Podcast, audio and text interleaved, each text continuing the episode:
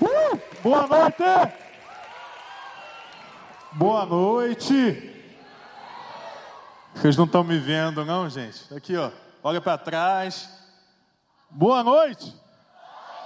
Você está feliz de estar aqui nessa noite? Tem alguém feliz aqui nessa noite? Então dá um aplauso bem forte, bem poderoso a Jesus. Aleluia! Aleluia! Eu estou aqui atrás, aonde a magia acontece. Aqui, se eu apertar um botão aqui, a gente não enxerga nada. Se soltar o botão, a gente enxerga tudo. Aqui é o chamado backstage. Então a gente está aqui com Mateus, Fabinho, Geijo, Thaís, André. Uma salva de palmas, gente, para essa galera aqui, esse povo lindo. Todo evento, quando nós trabalhamos ele, ele tem o backstage. O backstage são os bastidores, é o que acontece atrás da cortina do teatro, é o que acontece atrás da câmera. Nós vemos o mover de Deus, nós vemos o movimento poderoso de Deus, e nós não entendemos que por trás disso tem muita gente acordada, tem muita. Ah, vocês estavam aqui adorando, gente, estava a Thaís desesperada ali, puxa para a câmera, puxa não sei o quê, dá BO. O movimento acontece todo no backstage. A gente está aqui tranquilo, relax, tem algo acontecendo ali atrás. A realidade é que por trás de todo movimento com Deus, existe uma ação de backstage. Quando Deus ativa e busca ativar a nossa vida, existem ações que acontecem no nosso backstage, ações que acontecem no interior, onde aparentemente as pessoas não enxergam, onde aparentemente as pessoas não veem, mas dentro de nós o Senhor está operando. Eu tenho convicção de que o Senhor nessa noite vai ativar relacionamentos novos na tua vida. Alguém recebe isso aí? Eu tenho convicção de que o Senhor vai ativar chamado na tua vida. Eu tenho convicção de que Deus vai ativar sonho na tua vida. Tem alguém comigo aqui nessa noite? Eu tenho convicção de que Deus vai ativar algo novo na tua história. Mas, quando Deus ativa, existe um backstage por trás. Existe um bastidor por trás das promessas de Deus existe sempre um backstage. Toda promessa de Deus traz consigo um pano de fundo. O backstage da ativação é o que nós vamos falar nessa noite. O Senhor tem coisas grandes para fazer na tua vida, mas antes de ativar, Ele quer ligar, Ele quer mudar, Ele quer transformar o backstage da sua história. Por isso, abre aí a tua Bíblia em Levítico, capítulo 26, Levítico capítulo 26. Levítico fica antes de Apocalipse um pouco, tá? Você vai procurando aí. Gente, brincadeira, você está vindo pela primeira vez. Gênesis, Êxodo, Levítico, tá? É lá no começo da Bíblia. Você está vindo pela primeira vez, que o Senhor te abençoe. Essa palavra é poderosa para mudar a tua história, não porque é palavra de homem, racionalidade humana, mas porque é a palavra de Deus eterna e imutável. Abriu aí Levítico. Os crentes sabem Levítico é alvo da nossa devoção diária. Vários já leram Levítico, amém? Tem três leram Levítico, glória a Deus. Levítico 26, versículo 3. Levítico 26, a partir do versículo 3. Se vocês seguirem os meus decretos e obedecerem aos meus mandamentos e os colocarem em prática, eu lhes mandarei chuva na estação certa, e a terra dará sua colheita, e as árvores do campo darão seu fruto. A debulha prosseguirá até a colheita das uvas, e a colheita das uvas prosseguirá até a época da plantação. E vocês comerão até ficarem satisfeitos e viverão em segurança na terra de vocês. Olha que lindo! Estabelecerei paz na terra, e vocês se deitarão, e ninguém os amedrontará farei desaparecer da terra os animais selvagens, e a espada não passará pela terra de vocês. Vocês perseguirão seus inimigos, e estes cairão a espada diante de vocês. Cinco de vocês perseguirão cem, cem de vocês perseguirão dez mil, e os seus inimigos cairão a espada diante de vocês. Eu, o Senhor diz, me voltarei para vocês e os farei prolíferos e os multiplicarei e guardarei a minha aliança com vocês. Vocês preste atenção nisso ainda, estarão comendo da colheita armazenada no ano anterior. Quando terão que se livrar dela para dar espaço para a nova colheita? Que o Senhor Jesus nos abençoe nessa noite, amém? Amém? Você está animado porque Deus vai falar contigo nessa noite? Então preste atenção aqui, rapidinho, para a gente entender então o pano de fundo, o background então desse livro. Levítico é um livro de lei. Quando nós estudamos a literatura desse texto, nós entendemos que Levítico foi criado para o estabelecimento de algumas leis. Ora, vamos aqui para o pano de fundo histórico. O povo havia permanecido 400 anos como escravo. O povo judeu vai até o Egito buscando sobrevivência da fome e lá, após se multiplicarem, após uma mudança de reinado, eles passam a ser escravizados pelo povo egípcio. Então os hebreus ficam nesse momento sendo escravos do Egito durante 400 anos. Irmão, preste atenção aqui: 400 anos o povo hebreu permanece escravo do Egito. Em 400 anos, a cultura muda, a forma de adorar muda. Um detalhe histórico é que eles ainda não tinham a Bíblia escrita, o que complica mais ainda na preservação da fé, na preservação das histórias. Durante esse período, o Senhor vem com grande poder sobre esse povo. A Bíblia diz lá em Êxodo, você pode ler esse livro, que Deus usa a vida de Moisés, autor e escritor de Levítico, e ele, a, a, como libertador, rompe 400 anos de escravidão.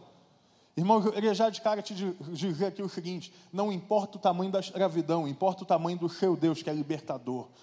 Essa é a realidade que nós vivemos. E o Senhor manda, e um homem, um único homem, a sombra do Senhor, derruba o império mais forte que já existiu. Porque o Senhor Deus não conhece limite, ele usa quem ele quer para fazer o que ele quer.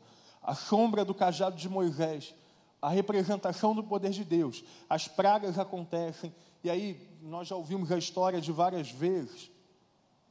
Mas nós entendemos aqui então que o povo com essa cultura um pouco afetada, com uma adoração talvez diferente, 400 anos longe da cultura, 400 anos tentando ah, entender como adorar a Deus num povo que adorava vários deuses. É claro que havia uma influência cultural, isso é óbvio. Mas quando Deus liberta o povo, Deus dá a eles Levítico. Meu irmão, por que Levítico é importante? Porque Levítico restabelece a ética e o caráter do povo. Levítico é um livro de leis que restabelece o padrão. Entende? Então, quando nós lemos Levítico, e é uma leitura complicada, assumo, por isso eu brinquei aqui, muitos passam por Levítico, por números, né? O nome de Jesus. Pastor, teve um que falou para mim, pastor, já li a Bíblia toda, só está faltando números de Levítico. Falei, teu irmão, vai na luta, na fé, que ela acaba. E Levítico, então, é esse livro, é esse manual. O que está, então, por trás desse texto? Levítico, então, coloca para esse povo nesse exato momento: olha, o Senhor vai ativar e reativar em vocês promessas. O povo estava experimentando coisas novas ali no deserto. O povo estava experimentando a, a, a, esperança de chegar a uma terra prometida. E o Senhor havia prometido que ele ativaria e reativaria as promessas que ele havia feito a Abraão. Então preste atenção aqui. Nesse contexto onde o Senhor estava buscando ativar o povo, onde o Senhor já tinha libertado, o povo já estava em movimento, já estava experimentando um tempo de ativação Levítico entra escrito por Moisés, inspirado por Deus, dizendo assim: calma, existe um backstage por trás da ativação. O Senhor é poderoso para fazer o que Ele quer, mas durante toda a Bíblia nós vamos enxergar um Deus que faz com o homem de uma forma muito mais graciosa. Nós vemos um Deus que bate a porta do coração, nós vemos um Deus que respeita a vontade humana, nós vemos um Deus que impulsiona o homem a mudar o mundo. Meu irmão, se Deus quisesse, nós já estaríamos com Ele há muito tempo. Basta um estalo de Deus que a humanidade acaba. Mas por que é que Deus não faz? Porque quando Ele nos usa, Ele molda e transforma o nosso caráter. O backstage da ativação ele é importante. O que acontece antes de sermos ativados porque o Senhor está criando um padrão nas nossas vidas. Preste atenção aqui. Talvez você tenha chegado com esperança de renovo, com esperança de uma palavra de promessas. Sim, existem promessas, mas antes disso, o Senhor quer restabelecer o seu caráter. O Senhor quer tratar do teu coração. E é sobre isso que Levítico fala. Levítico 26, então, traz para nós quatro pontos, apenas quatro pontos que precisam ser realidade no nosso backstage.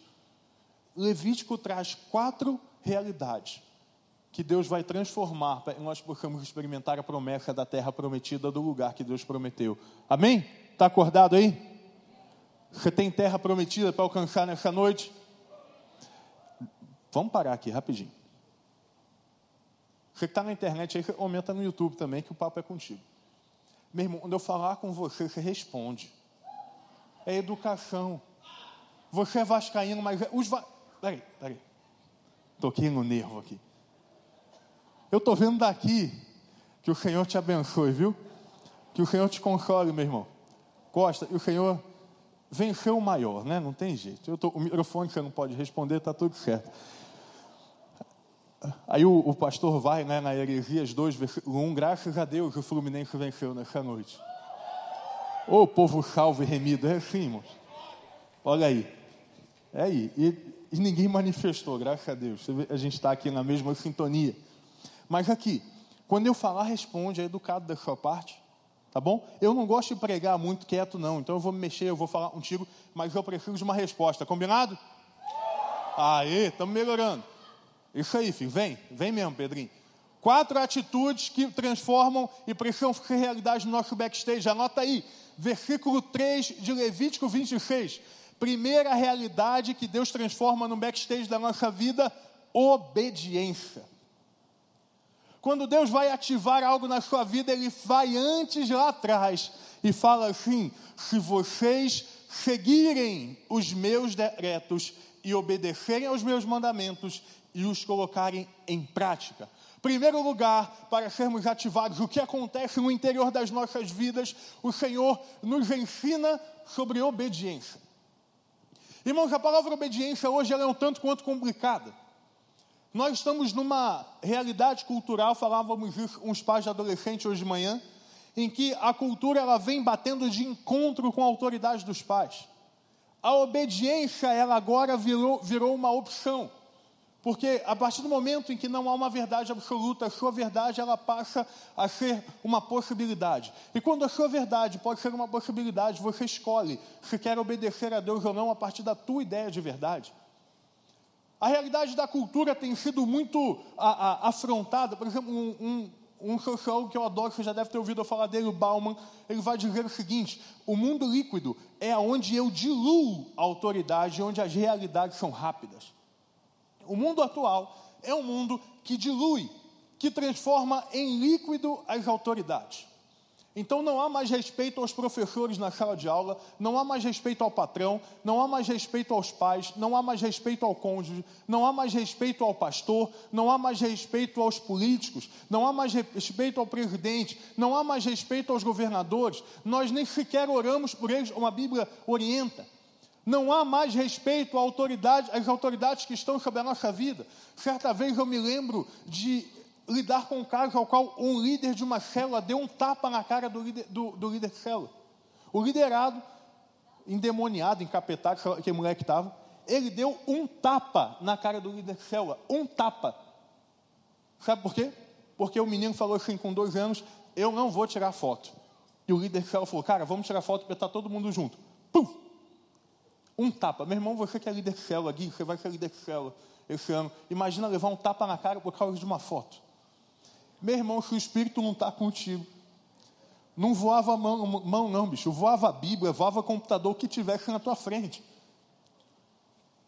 O tempo que nós vivemos dilui as autoridades. E porque dilui as autoridades, nos ensina e nos faz perder o valor da obediência.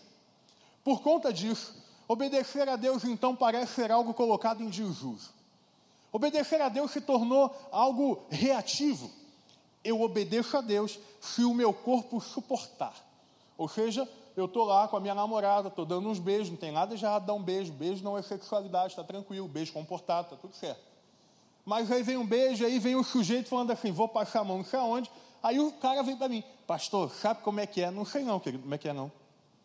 Pastor, é porque eu não aguentei. Pois é, Coríntios diz, não, sobreveio, não veio sobre vós tentação qual não pudesse suportar. Obedecer a Deus não é uma opção, obedecer a Deus é um mandamento. O Senhor diz para nós: guarda os meus mandamentos, se vocês seguirem os meus decretos. Obedecer a Deus para a nossa geração virou uma coisa muito simples. Obedecer a Deus agora é ir à igreja, ir à célula, bater um cartão e meter o pé. E o evangelismo, ir por todo mundo pregar o evangelho, se você não faz, desobedece a Deus. É pecado, não é? Quando você, não, pastor, eu estou na minha célula toda hora, isso faz de você um baita frequentador, mas não faz de você alguém salvo por Jesus. Para os salvos por Deus, a obediência não é uma possibilidade. Para os salvos por Deus, a obediência não é uma possibilidade. Mas nós estamos crescendo como uma geração mimada, que obedece aquilo que vai conforme o nosso prazer. Por conta do hedonismo, por conta dessa cultura líquida, nós rompemos, inclusive, a autoridade de Deus. E aí Deus passa 25 capítulos de Levítico, dando ordem, dando decreto, colocando mandamentos, e vem o sujeito. Pastor, mas é que eu, eu não sei se se aplica para os dias de hoje. Teólogo de Instagram, deixa eu te falar um negócio aqui, rapidinho. Teólogo de Instagram do TikTok, preste atenção. Primeiro, primeiro, estude a palavra, leia a Bíblia inteira por completo. Depois, passa alguns dias orando e depois de muita coragem tenta questionar Deus. Ok? Não se levanta, meu irmão, no Instagram para bater em Deus, não faz isso não. Se levanta no Instagram para pregar o Evangelho. Se levanta no Instagram para poder se mostrar diferente. Levanta no Instagram para ser coerente. Coloca lá um vídeo no TikTok. Para de compartilhar bobeira. Começa a compartilhar a palavra salva. Obedecer a Deus para aqueles que são salvos por Ele não é uma opção. Meus irmãos, para sermos ativados por Deus, nós precisamos aprender a obedecer. E Deus ensina. Deus é tão misericordioso que Ele ensina. Por exemplo, eu tenho um filhinho fofinho, bonitinho, chamado Theo. Theo está aí? Está ali. Mas não levanta o Theo, tipo o Rei Leão aí, pessoal ver. Por favor. Esse é o Theo. Cara do pai, graças a Deus. Você está achando não, né, irmão? Problema seu, eu acho, está tranquilo. Minha mãe disse, eu sou bonito, eu não posso achar. Eu, minha mãe não mentiria para mim nunca. Te amo, mãe. Está aí assistindo. O Theo, ele é um, um, um, bichinho fofinho, bonitinho, mas, irmãos, o Theo, ele aprendeu a semana a subir na, na, na, no banco, tem um banco na mesa da sala, é um banco. Ele aprendeu a subir no banco da sala e sobe com uma velocidade danada. Esse dia eu peguei ele caminhando em cima da mesa. Tipo desfile. É o Caminhos Brasil, tá ligado? Ele estava lá. Outro dia a gente viu, ele estava na água da privada e jogando aguinha para o alto. Meu irmão, a, aquilo que o cachorro espere por lugares impróprios, se não tomar cuidado, esse menino vai em cima. O Theo, ele é terrível. Ele quer comer tudo 24 horas por dia. Ele anda em todos os lugares. Ah, ele é fofinho, vai com todo mundo. Não, beleza, não estou negando que é meu filho, eu amo meu filho. Mas o moleque é meu irmão, você pisca, outro dia eu pisquei o olho para beber água. Pisquei o olho para beber água. Ele estava tentando beber água do tal do sanitário. A ração do cachorro, eu estou até pensando em comprar, irmã Raquel, uma, uma marca um pouquinho melhor. A gente outro dia, irmão, foi ver uma, foi, deixou o menino menino uma maçã. Ele é tão, ele é brother do cachorro. O nome do cachorro se chama Charles Finney. É avivalista, o nome de Jesus, cachorro. Cachorro de pastor, gente, irmão, tem jeito. Charles Finney, você não entendeu a piada você não estuda história cristã. Você estuda, bota aí no Google, é pouco que você vai achar. Eu cheguei estava Theo e Charles comendo a maçã. Eles são brother. A realidade é que o Theo, por ser muito bebezinho, ele não sabe obedecer. Eu não posso cobrar, por mais que eu queira muito, que ele, por exemplo, obedeça um não. Ele ainda não sabe. Eu não posso, como às vezes der vontade, dar, dar um apertãozinho. Ele não sabe. O Theo ele ainda não entendeu o fator obediência. A cognição dele ainda não alcança.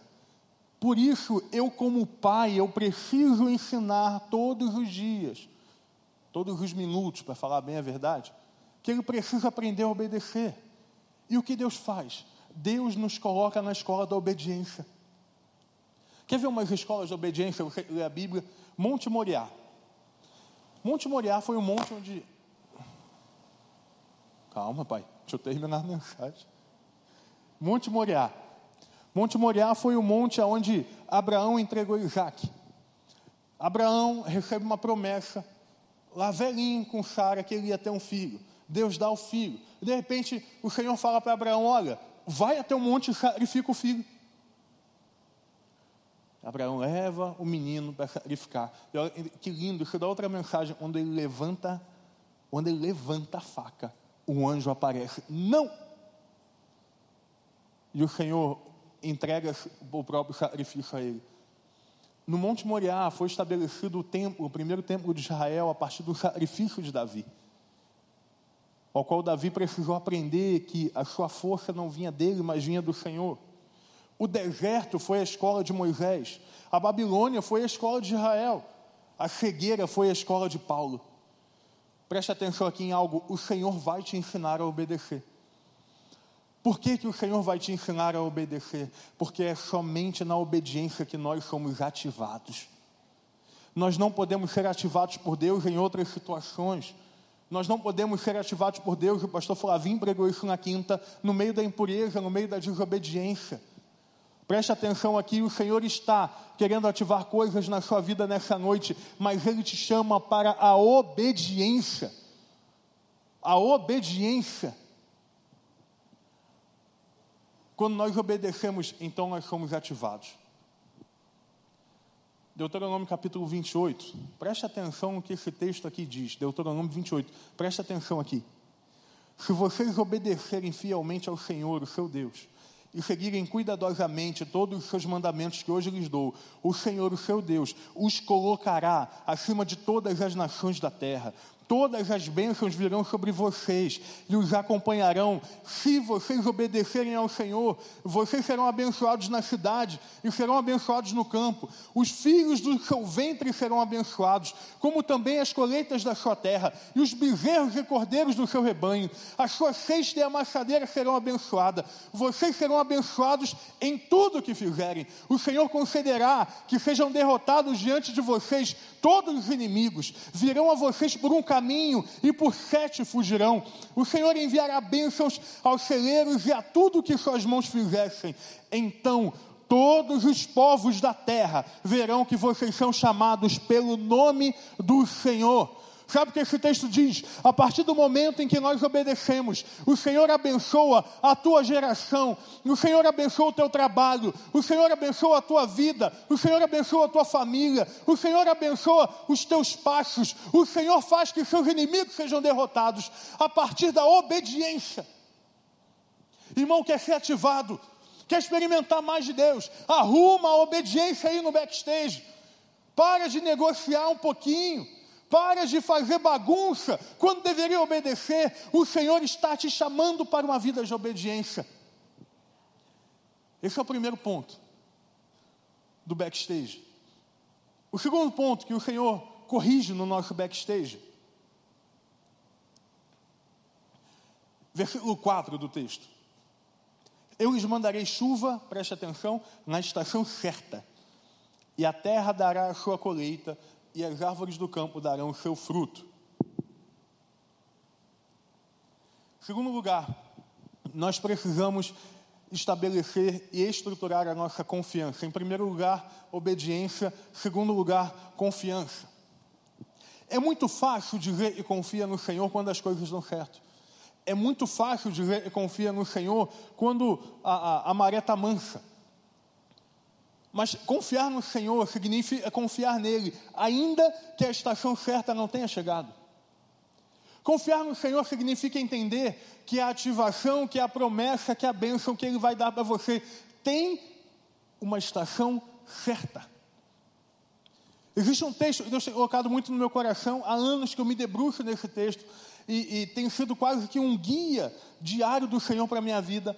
Eclesiastes capítulo 3, para tudo há um tempo determinado debaixo do sol.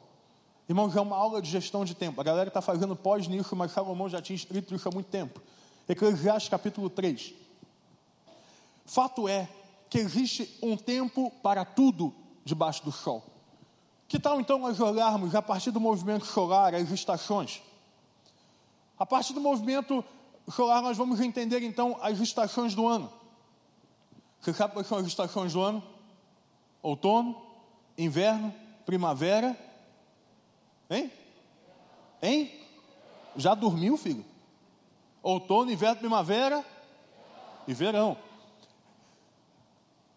Nós estamos no inverno? Oi? Não. Ah, na primavera, então.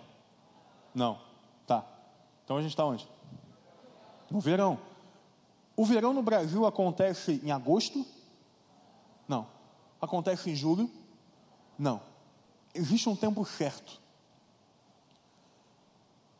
Nós podemos aprender com a natureza, porque a própria palavra diz que os céus declaram a glória de Deus. Declaram a glória de Deus. Que tal o outono? O outono é o tempo de preparo, é o tempo de adaptação de mudança. Quando eu fui estudar um pouquinho sobre esse texto, eu abri e pesquisei alguns livros que falam do movimento das árvores a partir das estações do ano. Sim, eu sou Deus que busca o movimento das árvores na estação do ano para te ajudar a entender o texto. Então vamos lá, preste atenção aqui que isso deu trabalho. Não, eu tive que catar um livro e fala de árvore. Procura aí no Google, no Wikipedia, você vai ver. Achar um livro, achar um livro bom. Outono é a estação do preparo. O que eu acho maravilhoso quando eu comecei a estudar sobre as árvores de outono é porque para nós as árvores estão ficando feias e amareladas. Outono não é uma estação em que a floresta está verde, exuberante. Eu, por exemplo, é a estação do ano que eu mais gosto. Eu acho que as noites de outono são maravilhosas. O clima de outono é lindo. Eu gosto dessa, das tonalidades da, da árvore nesse tempo. Mas as árvores, preste atenção, elas perdem um pouco a, a, da sua cor original nessa época. Em outono, um, as árvores, na verdade, estão se planejando para um período difícil. Na realidade, nesse tempo, a partir dos estudos teológicos feitos pelo pastor, a árvore está passando a energia que ela tem nas suas folhas para a sua raiz. É no momento em que as, as folhas começam a perder a sua beleza as árvores começam a esvaziar aquilo que há de mais pomposo para se prepararem para o que virá acontecer. Existem momentos da nossa vida que o outono ele é uma realidade. O tempo de preparo. Sabe aquele tempo que você não chegou em algum lugar, mas você não está mais onde você estava. Deus está, aparece, te colocando numa academia da fé, numa faculdade celestial. E Ele está ensinando para você algumas coisas. Nesse momento de outono, as coisas parecem não estar tão bonitas. Nesse momento de outono, as coisas parecem não estar tão verdes, tão fortes. Mas é o tempo da preparação do Senhor. Anota aí algo no seu coração: existe um tempo certo na tua vida.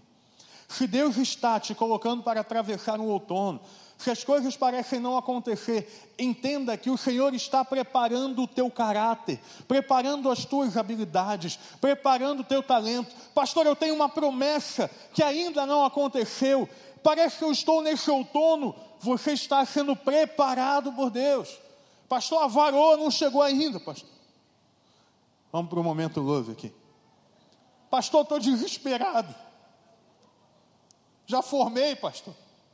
Pastor, já tem emprego, já tem dinheiro para casar, só não tem a varoa. Aí o que, que o vaso faz? Fica chorando, né? Meu irmão, em nome de Jesus, vai se preparar que a bênção do Senhor está sendo derramada sobre a tua vida. É sério, você está solteiro aí não, você não recebe isso não. Meu irmão, se eu estou no teu lugar, eu levantava as duas mãos os pés, falava em línguas, fazia o, o que fosse necessário. Olha aí, pessoal recebendo, em nome de Jesus. Estou profetizando, mas vai vir um varão na sua vida, em nome de Jesus. Olha aí, olha aí. O pessoal já está. Estamos na batisbreia aqui essa noite, aleluia. A gente está então nesse processo, sabe, galera mais nova aí, não passou na faculdade, não entrou.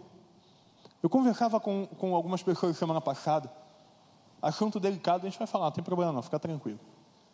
Não passei, meu ano foi perdido. Não, porque no Senhor há um tempo para todas as coisas.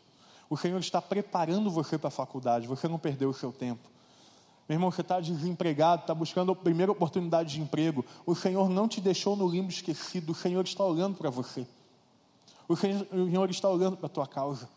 Pastor, eu tenho orado pela minha família há anos e meus pais não se converteram. O Senhor está preparando a tua família.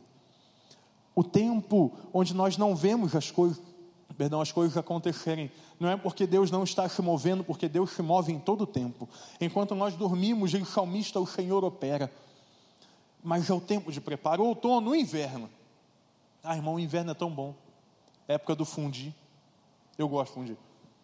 Quando for inverno, me chama para fundir. Bom, tá? Eu não gosto de fundir ruim, eu sou chato com isso. Fundir bom. Aquele queijinho gostoso, irmão. Eita, aleluia. Aquele queijinho que você levanta, é amarelado, bonito.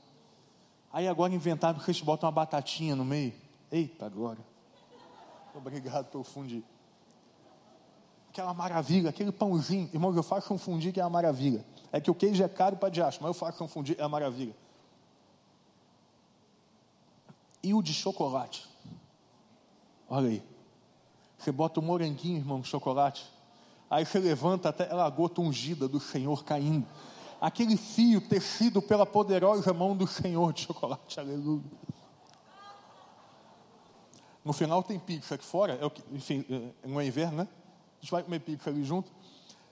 Ah, mas teve um dia, a gente foi Visconde de Mauá, foi num lugar top. Um fundido na pedra, eu nunca tinha visto isso, Fernando, é mais chique que eu.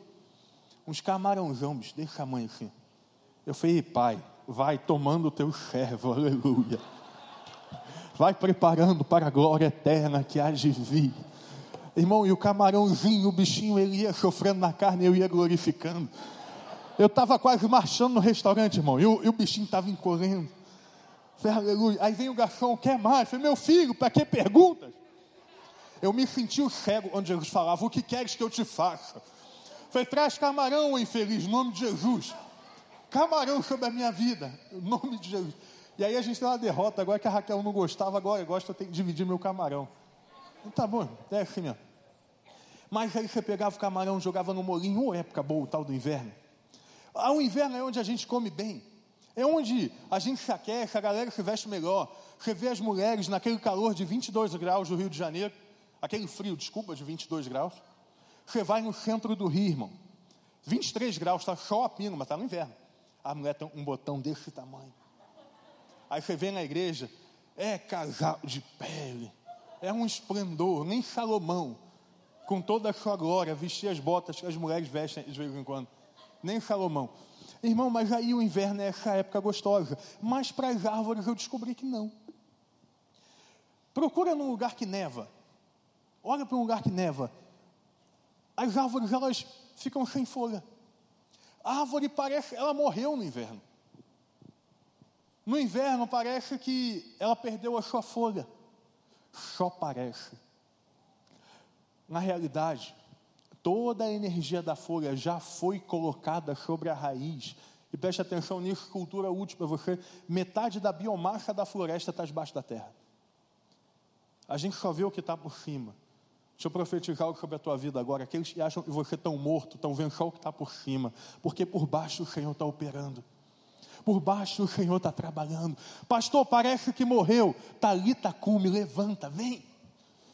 O Senhor está movendo as pedras nessa noite.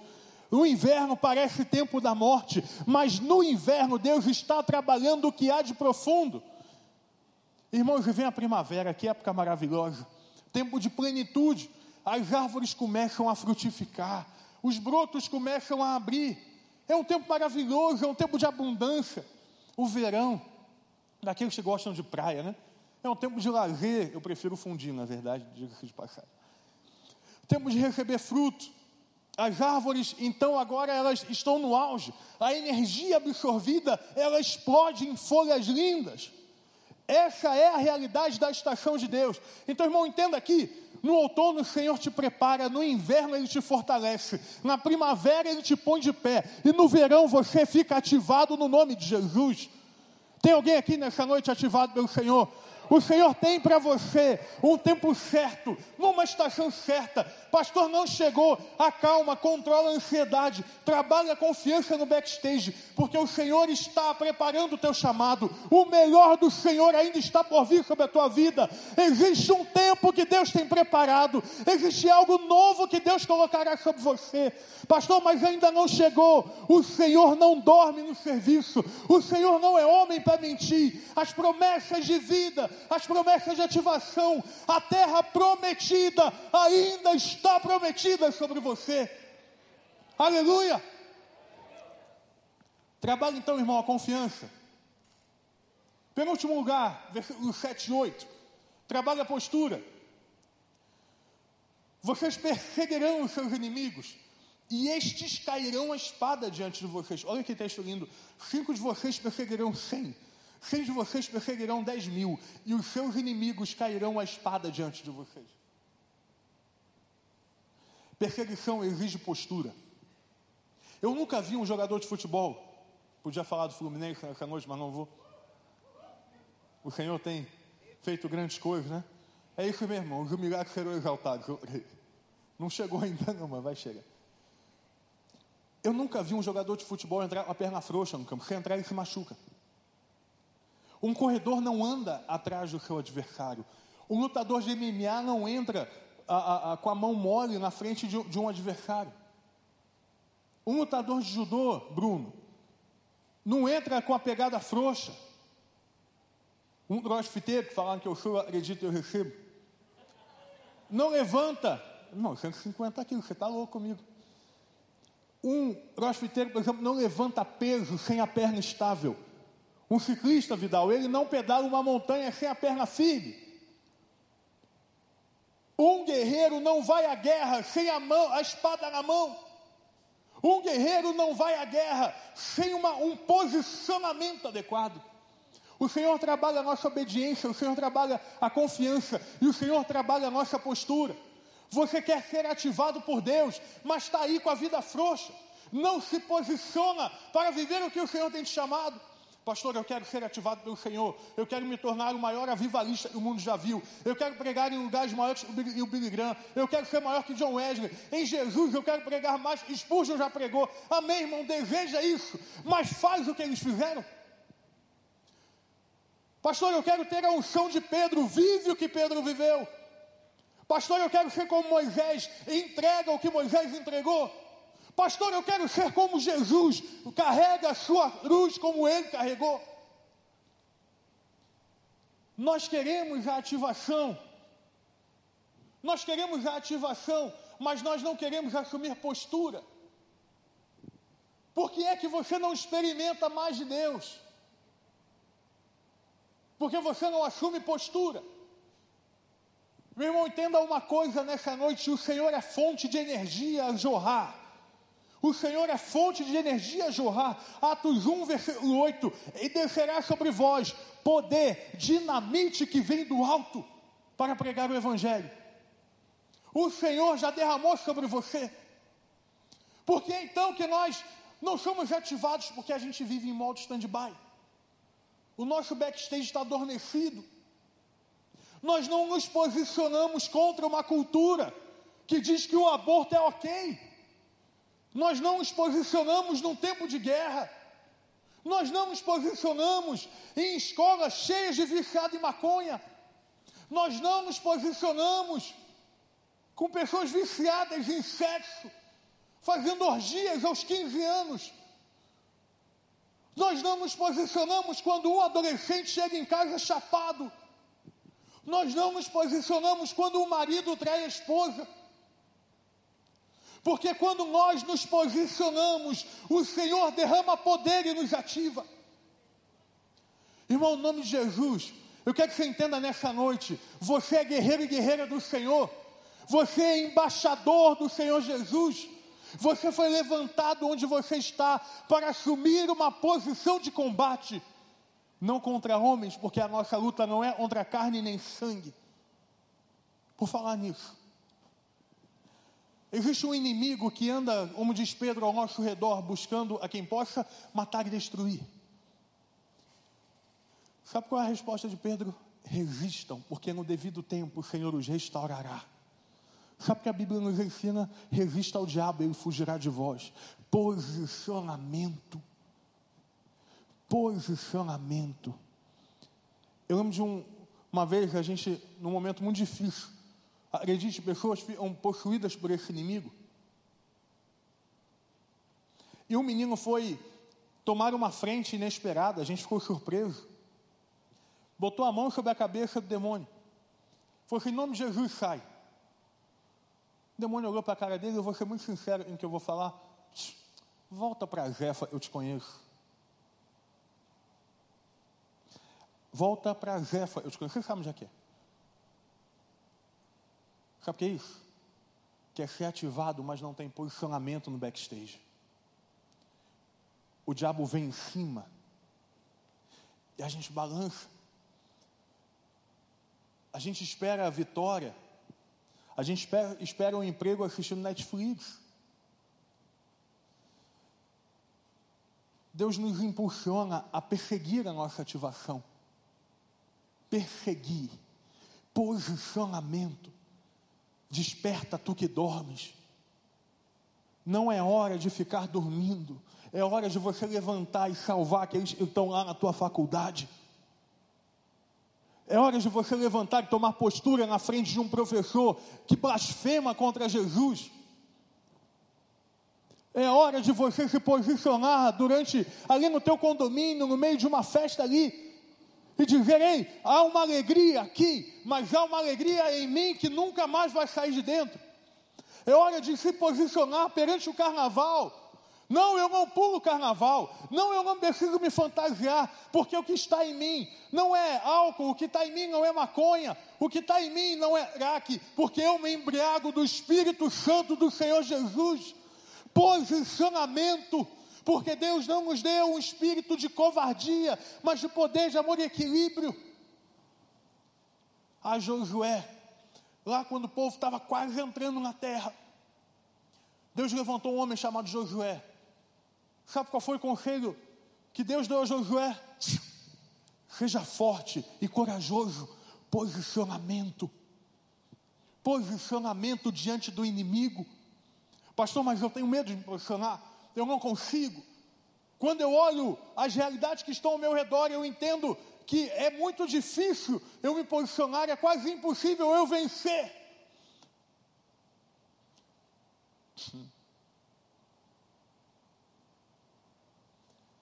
Cinco de vocês perseguirão cem. Cem de vocês perseguirão dez mil. E os seus inimigos cairão à espada diante de vocês. Quando você se levantar, tomando postura, os seus inimigos caem à sua frente. Josué tomou postura. E as muralhas de Jericó vieram abaixo. Nessa noite, o Senhor está falando para você: levanta, levanta levanta, levanta, sai do teu modo stand-by, sai da tua preguiça, sai da tua apatia. Bora, eu quero ativar a tua vida, grandes coisas eu estou para fazer sobre você. Fica de pé, os teus inimigos cairão ao seu redor. Fica de pé, porque a vitória eu já dei. Fica de pé, fica de pé, porque o final da história já está escrito. Nós lemos a última página da Bíblia. Fica de pé, porque o Senhor está trabalhando ao nosso redor. Fica de pé, porque enquanto você empunhar a espada, o Senhor irá à sua frente. Fica de pé e a vergonha será derrubada. Fica de pé e a tua escola saberá que há um Deus em Israel. Fica de pé e a tua família se dobrará ao nome do Senhor.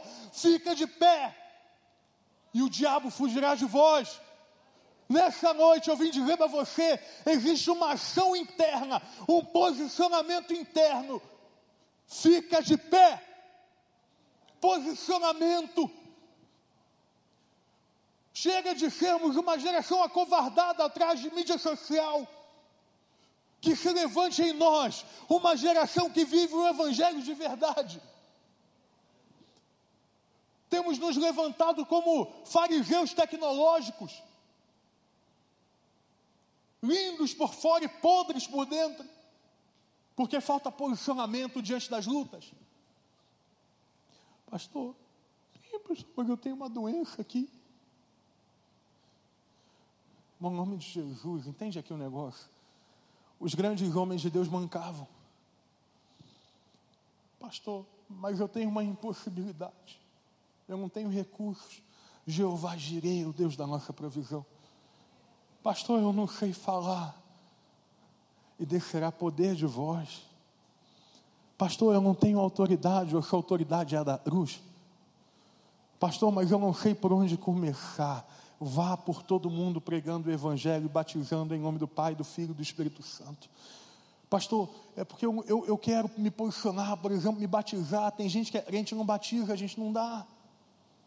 Ser crente, salvo por Jesus, o batismo é uma decisão, é um posicionamento. Pastor, mas eu ainda não sou perfeito.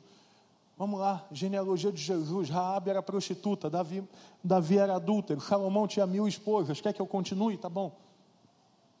Está esperando perfeição quando o Senhor não cobra de você isso? Agora, anota aí um negócio na tua vida. Anota aí para não esquecer.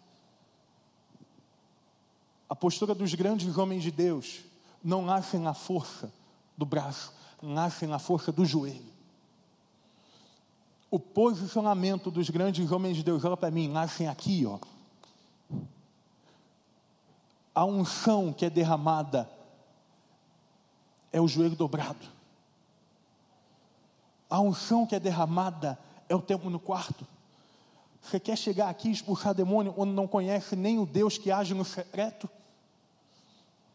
Você quer aqui levantar sua mão, mas em casa, sabe Deus quem governa a sua vida?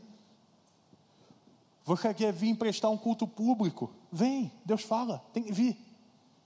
Mas em casa, quem é Deus? Não abra a Bíblia? Teu celular tem mais coisa sobre sexo e sobre Bíblia, você quer levantar a mão e adorar o Senhor? Entra no seu quarto e busca Deus em secreto, e o Pai que o vem em secreto responderá. O que vivemos aqui é um reflexo do que vivemos na nossa vida. A gente sabe, pelos frutos, pela autoridade espiritual, quando homens e mulheres de Deus se levantam. E meu irmão, tem mulher de Deus com 14 anos dando baile. Tem homem aí de 15 anos, né, Pedrinho? Batizando mais gente do, e muita gente na história não batizou.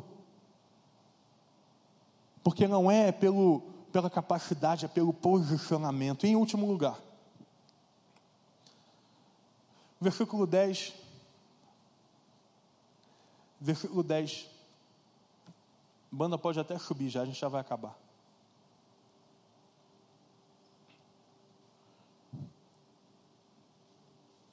Em primeiro lugar, Deus trata no backstage a obediência.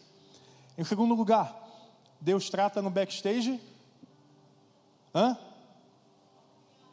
Confiança. Em terceiro lugar, Deus trata no backstage postura, obediência, confiança, postura e a última, entrega. Versículo 10.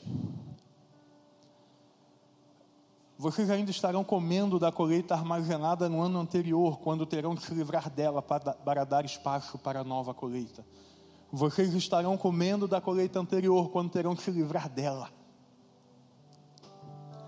A ativação de Deus, presta atenção em mim aqui, por muitas vezes pode se tornar uma, uma maldição na sua vida. Se você não entender algumas coisas aqui, você pode achar que o que está vindo não vem do Senhor. O novo de Deus precisa de espaço. O novo de Deus precisa de espaço. O povo, segundo o Senhor Deus, ainda estaria comendo da colheita anterior. Eles ainda estavam usufruindo do tempo, da confiança.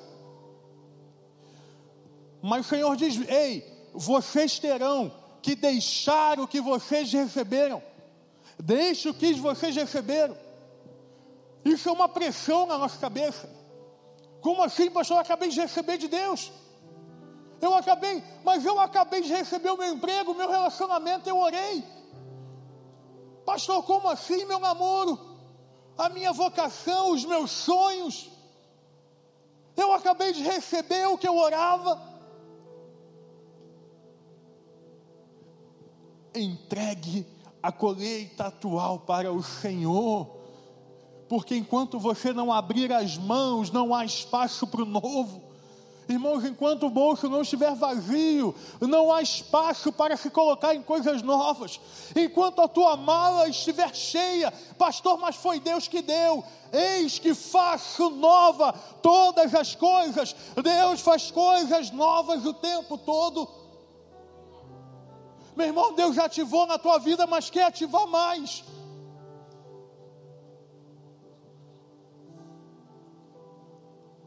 a gente vai estar confortável. Pastor, essa célula é uma benção. Oh Deus, multiplicou agora. Tá bom, tá gostoso, tá confortável. Bora. Monte da Transfiguração. Pedro, Tiago e João lá. Jesus com Elias e Moisés. Irmão, meu Deus, olha essa experiência. Pedro fala assim: vamos construir cabanas para ficar aqui. O que o Senhor fala para ele? Bora, bora, levanta, deixa essa experiência e vamos ver coisas novas. Pastor, mas o que eu vivi até aqui é maravilhoso, mas o Senhor é fonte inesgotável. Quando Deus deu essa palavra, foi exatamente no dia 18 de janeiro dia 18 de janeiro. O Senhor derrama a noite inteira essa palavra sobre a minha, minha cabeça. Prontos para o que seria talvez um dos retiros mais poderosos que a gente viveu. E aí Deus derrama, olha, dá espaço para o novo. Você acha que conflito não bateu na minha cabeça? Um retiro com 300 pessoas e uma decisão na mesa. Eu imaginando, será que alguém vai pedir então para sair porque mudou a data e ficou chateado? Será que as, o que Deus mas eu tomar essa decisão, meu ministério? Aí eu aprendi que eu preciso entregar e dar espaço para o novo, porque no novo Deus age.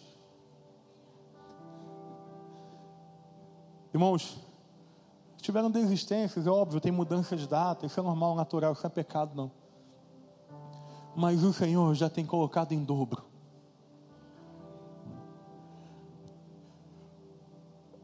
Dar espaço para o novo não é uma decisão fácil. Não é bom perder aquilo que Deus deu. A colheita era dada por Deus, esse é o entendimento judaico. Não é fácil. Viver a entrega no backstage. Mas eu posso garantir para você que no dia 18, às 10 e meia da manhã, eu estava na minha sala, tomando talvez uma das decisões mais difíceis do meu ministério. E eu sentia poder de Deus sendo derramado sobre a minha vida. Promessas surgindo, efervescendo. medo vai acompanhar a renúncia. A tensão vai acompanhar a renúncia, mas houve um grande homem de Deus falando o seguinte: a tua capacidade de resistir à tensão do novo é a tua capacidade de chegar mais longe em Deus. A tua capacidade de resistir à tensão do novo é a tua capacidade de chegar mais longe em Deus. Enquanto você ficar amarradinho aí, preocupado em não perder essa coisa tão preciosa, que até Deus que deu. A ativação ela vai esperar o seu tempo oportuno. Vocês ainda estarão comendo da colheita anterior, quando terão que se livrar dela, para receber o novo.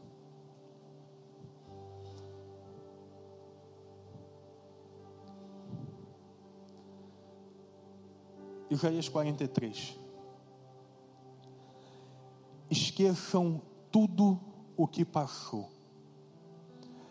Isso não é nada comparado ao que eu vou fazer sobre a tua vida, pois estou prestes a realizar algo novo. Vejam, eu já comecei. Vocês não percebem? Vocês não percebem? Ei, Você não percebeu? Para de olhar para trás. Quando olha para trás, a gente vira pedra. Lembra da mulher de Ló? Eu abrirei caminho no meio do deserto e farei rios na terra seca. O Senhor está nos chamando para o novo. Juventude da igreja do rei, o Senhor te chama para o novo. Meu amigo visitante, o Senhor te chama para o novo. Igreja do rei, o Senhor chama a todos nós para o novo. Será que não é perceptível? Será que nós não podemos perceber que o Senhor tem se movido ao nosso redor? O Senhor está chamando, mas só aqueles que aprendem a entregar a colheita vivem novo. Meu irmão, nessa noite o Senhor me impeliu a falar aquilo que eu tenho vivido, me impeliu a dizer o que eu tenho consertado no meu backstage e dizer a você, diretamente afetado por essa mensagem, que o Senhor conserta o backstage e que o Senhor ativa.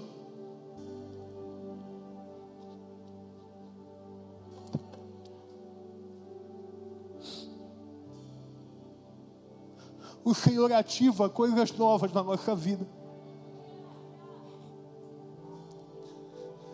Quando tudo parece contrário, quando tudo parece que vai dar errado, o Senhor conserta aqui dentro, para proclamar às nações que Ele é Deus. E dói, irmão, dói muito, dói demais, mas o que o Senhor tem feito sobre a minha casa, sobre a minha vida, eu posso dizer a você que poder de Deus é derramado quando nós consertamos o backstage. Poder de Deus do alto é derramado quando a gente acerta o que está dentro. E uma coisa eu posso afirmar para você: não há nada aí dentro que Deus não conserta. Não há nada aí dentro que Deus não conserta. Deus restaura. Você quer ser ativado por Deus? Você vai entregar hoje no nome de Jesus. E eu preciso profetizar o que o Senhor tem profetizado sobre a minha vida. Algo novo. Algo novo. Mas essa é a noite de entrega. É a noite de consertar aqui dentro. E eu não dou conta. Eu não posso ir aí te ajudar. Eu queria, se eu pudesse, eu derramava o que eu posso sobre você, mas você tem que tomar a decisão. A gente ensina, a gente ajuda. Mas você, jovem aí de 12 a 90 anos, tem que mudar, está dentro. Quer ser ativado, ser ativado em promessas, ser ativado em cura, ser ativado em dons, ser ativado em chamado, ser ativado no profético, ser ativado em liderança, ser ativado no pastoreio, ser ativado na carreira, ser ativado nos relacionamentos, ser ativado na maternidade, ser ativado na paternidade. Se você deseja ser ativado, precisa consertar o backstage. Nós vamos orar agora, baixa aí a sua cabeça. Meu amigo está vindo pela primeira vez, tem nada de mais, é só para ajudar a gente a concentrar melhor. Baixa a sua cabeça, fecha os seus olhos, sem movimento agora, por favor.